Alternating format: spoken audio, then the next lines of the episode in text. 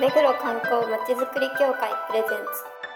ゆるやか目黒ラジ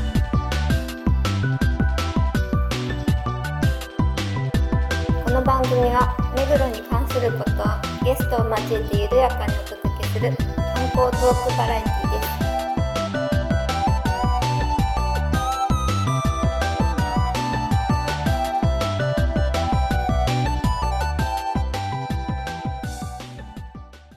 皆さんこんにちは目黒観光まちづくり協会事務局長の石田です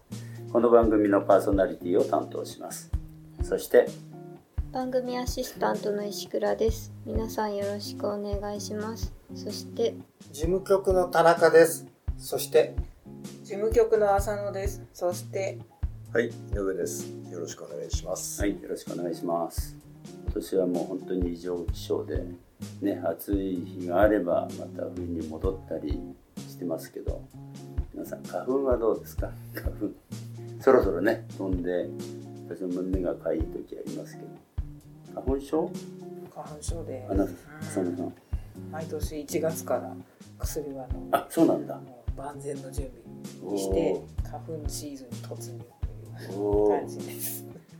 あの眼鏡なんかややんないでいいんですかあの横まであるあーねゴーグルみたいなのそしてれるがい人もいるいですけもどんね。ね。まあちょっと煩わしさもあってそうんこまではしてないんですけれそどうも。か。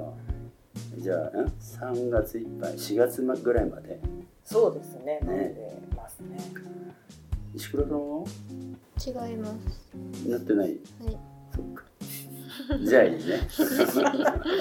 愛想っても うどっかに捨ててきたんで。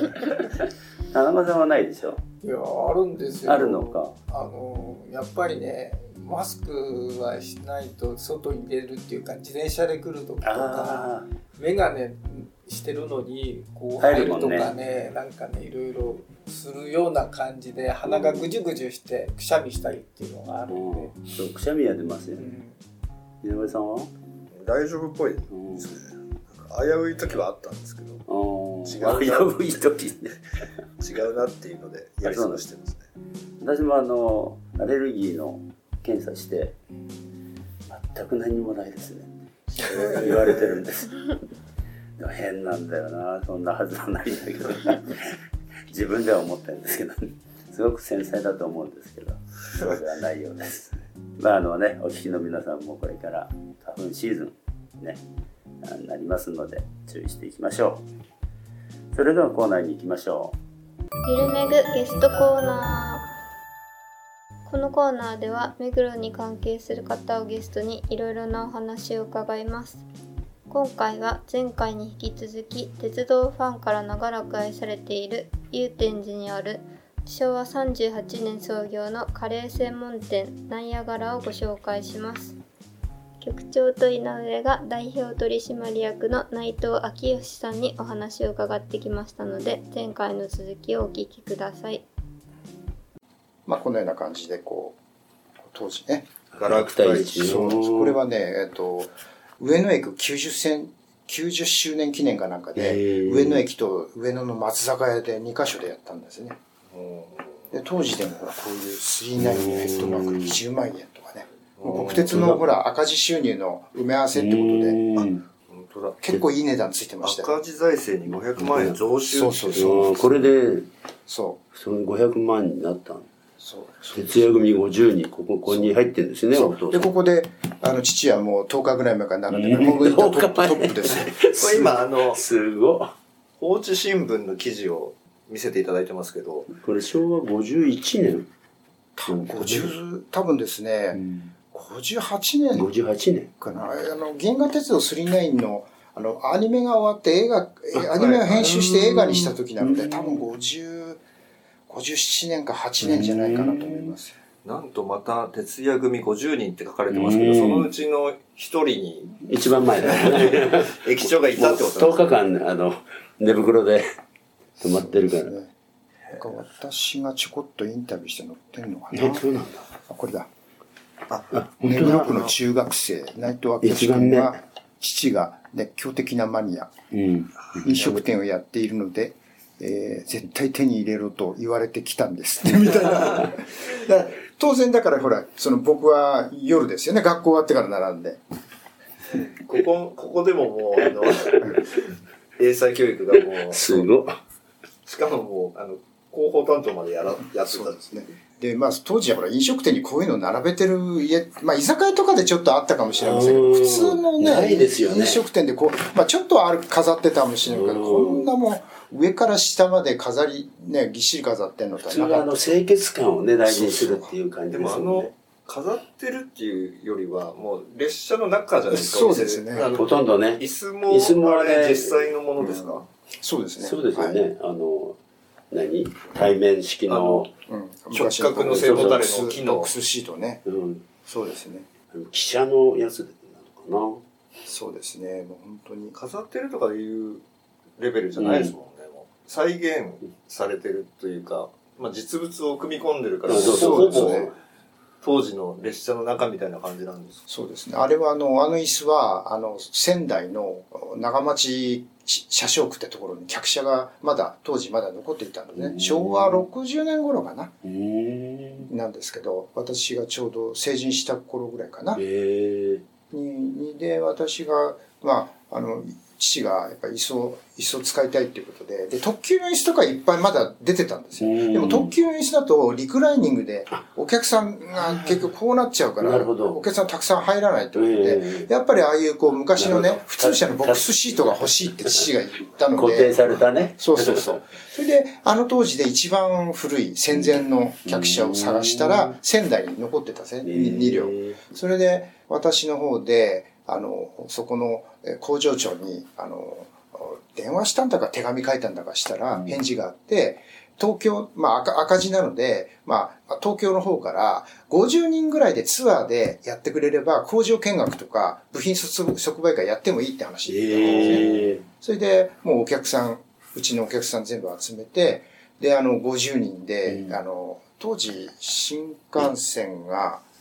えーっと、新幹線がなかった、なんかあったのか。もうすでに観光協会みたいなことやられてるじゃないですかで、そツアーをれ組んで、だわけですそれでご、えっとツアーを組んねで、 え私たちで行って、で、その時に手に入れた椅子のがあの椅子ですね。ね。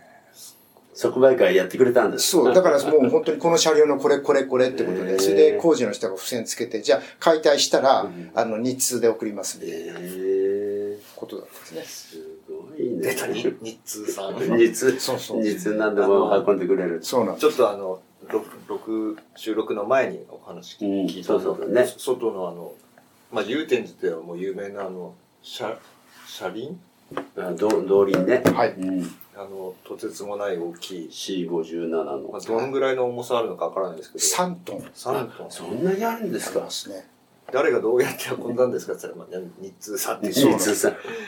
運べないものはないらしいっていうそうだですね。あの、新幹線のゼロ系の、そああそこの一番う。、花の花 あののあ丸いとこあれは日通さんです。ねあれはもうやっぱグッズと呼べるあのスケールじゃないそうですすね。もうああなっちゃうと、普通はもうどこもごごめんできませんって断っちゃうんですよね。いやあれを持って帰ろうと思う人が、まあ、まずいなかったんですよそうですね。だからもう父はもう持って帰ろうと思うと、近所の八百屋さんのトラックをあのチャーターして、あおーの、もうまあ4人ぐらい、うん商店街の人に一緒に乗せてって、で、あの、こう、い板でね、こう寝かしてこんなんってやって、あの、これはそれで運んだんですよ、これは。あの警報警報器あ、警報器。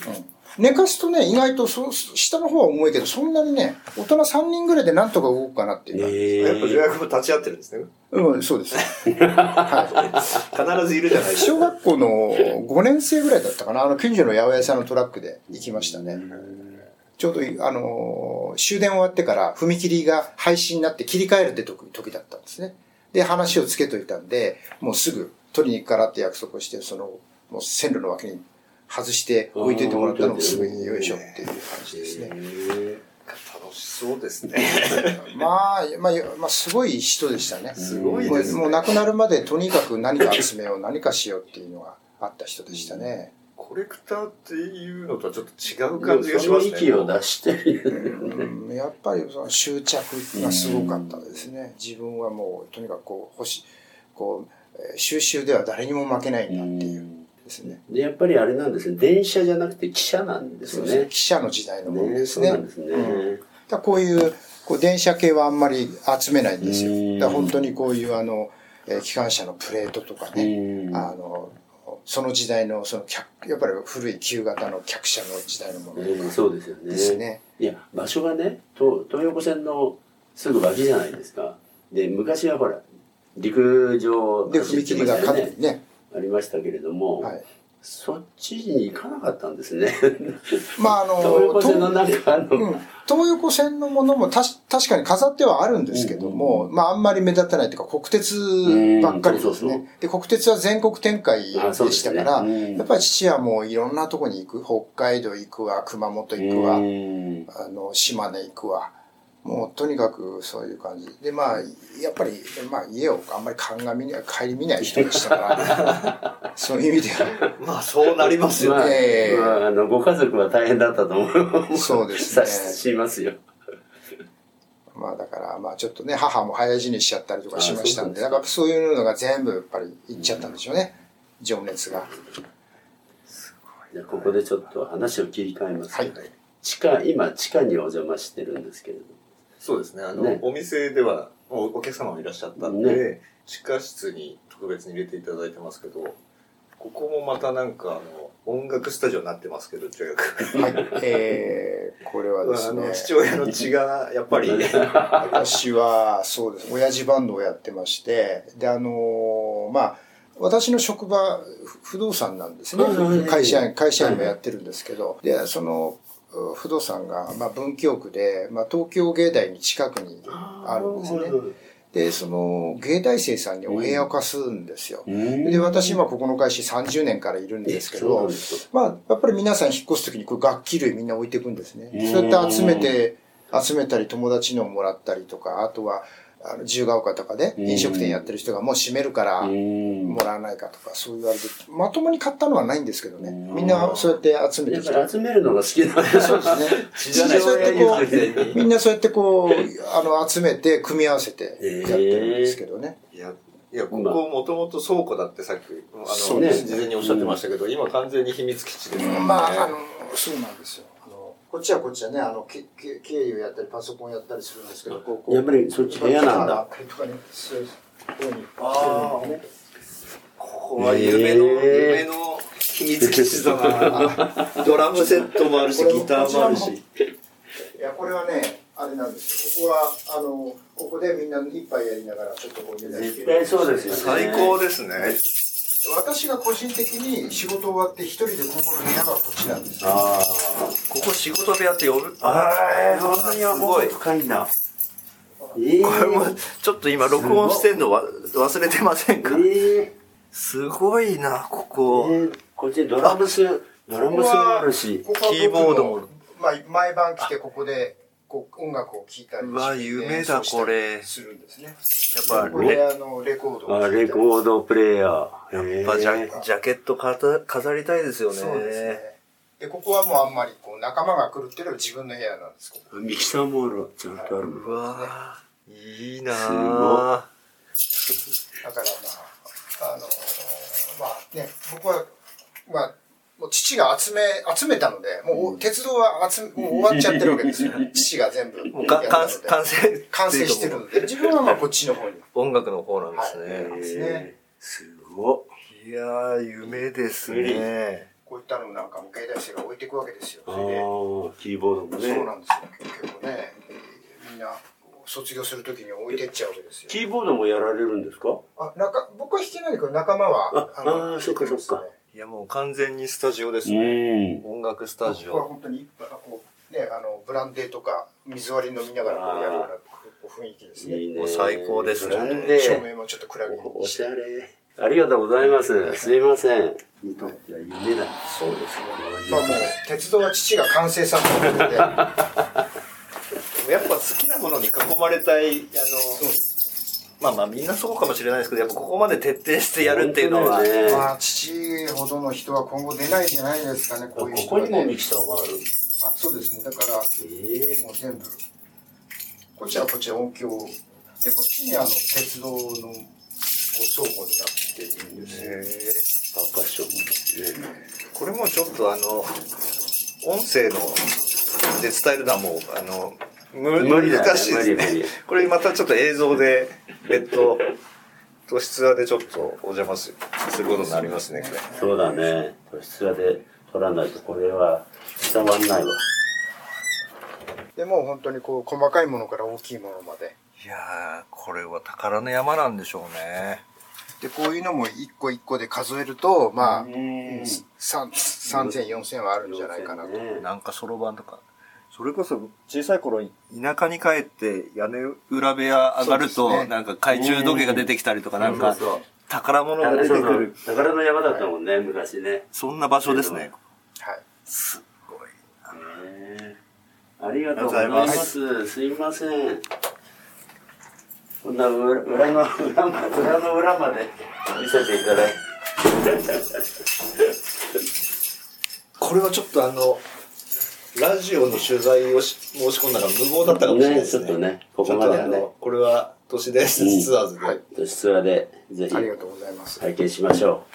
都市ツアーも前編後編になるんじゃないかって感じう。ですね。ここまでだと。うんでまあもし、まあ、メンバー集めてちょっとあーイベントをしていいですねまあ、この間のその時もメンバー集めたんですよあのでパンサーの尾形さんが来るからあの臨時メンバーで彼に歌ってもらいたいからって話でじゃあ何をやるかってで、まあ、サザンの「諦めの夏」だったらできるだろうということでへやったりえも。しましたけど、なねんか区民祭りも出られてる。そうですね。だまあ、ちょっとまだ、その4月の桜、イーストの桜祭りあは、ちょっとまだ返事が来ないんですけど、まあ、毎年、まあ一応声がかかるので、あ、そうなんですか。へえ。一応じゃあまあこ今年はこういう感じでやりますへみたいなね。え。ちなみにバンド名ははい。えっ、とね、あの、あれなんですよ。隣のレトロと言ったりとかいう、あ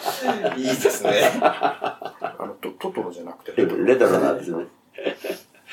そろそろうん。締めなんですけど、はい。あの、今回もお店の宣伝あんましてない感じになりましたけど、はい。もしあの、うん、PR あ、はい。を、ありがとうございます。はい。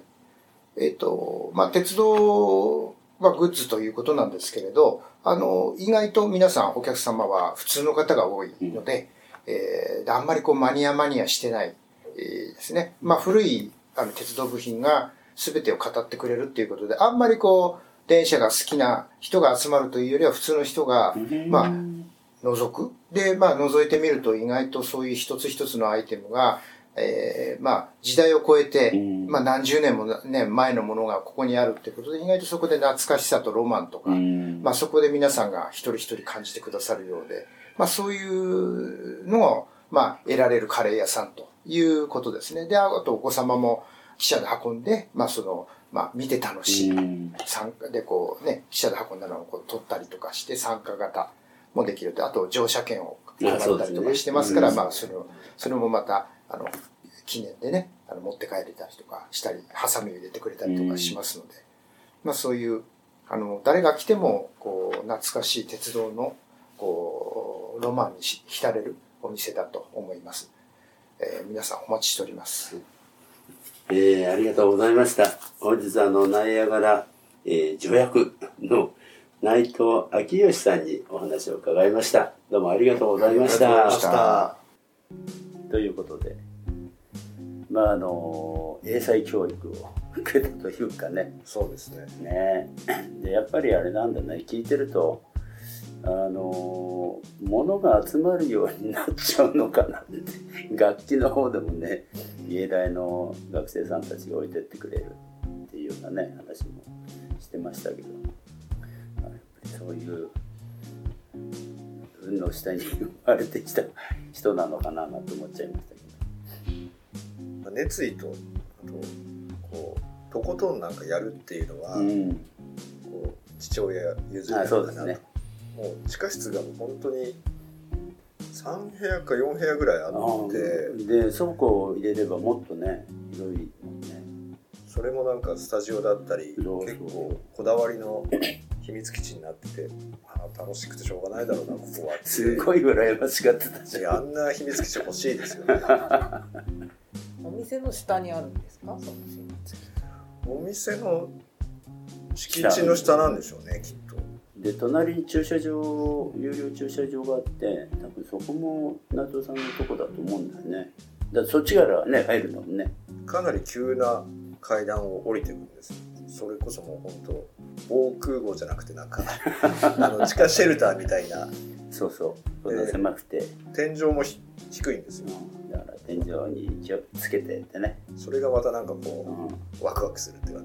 だから本当にあのコンクリートの壁にこう四角く穴が開いてるこ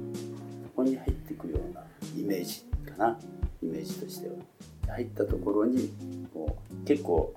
コンクリートの壁あの下のね壁も上がっててそれをまたいで入るようなところもあるんだけどそこに楽器とかね いろいろ置いてありまいやしたもう完全趣味のものに囲まれてるまあ少なったらえーっと一日遊んじゃうって感じですねだからそういう隠れ家的なところは欲しいですか、まあ浅野さんはねお子さんいるから行ってらんないだろうね 田中さんなんかどまあ家の中でっていうのはあんまりね出ないんで外に出て本当に街歩きじゃないけど神社仏閣回ってることが多いんでう石倉さんはあのゲームとかさあゲームはやんないんだよねやるけどまあ現状た足りてるって いうか現状で満足し広いてますので大丈夫ですあれだって e スポーツとかねやりそうだよね、ああまあそうねそんくらい空間があるんですあるなうんすごいうん、広い広いバンド練習ができるぐらいだから防音でしょうしねそうそうそうだからあの音楽のミキサーも2個 2, 2箇所はあったよねあの収録できるとなんこかいろんな二部屋ってたお宝がゴロゴロしてそうでそのちょっと横に倉庫があって鉄道のねお父さんが集めた稜線に上がる登る資料となコかレクションあって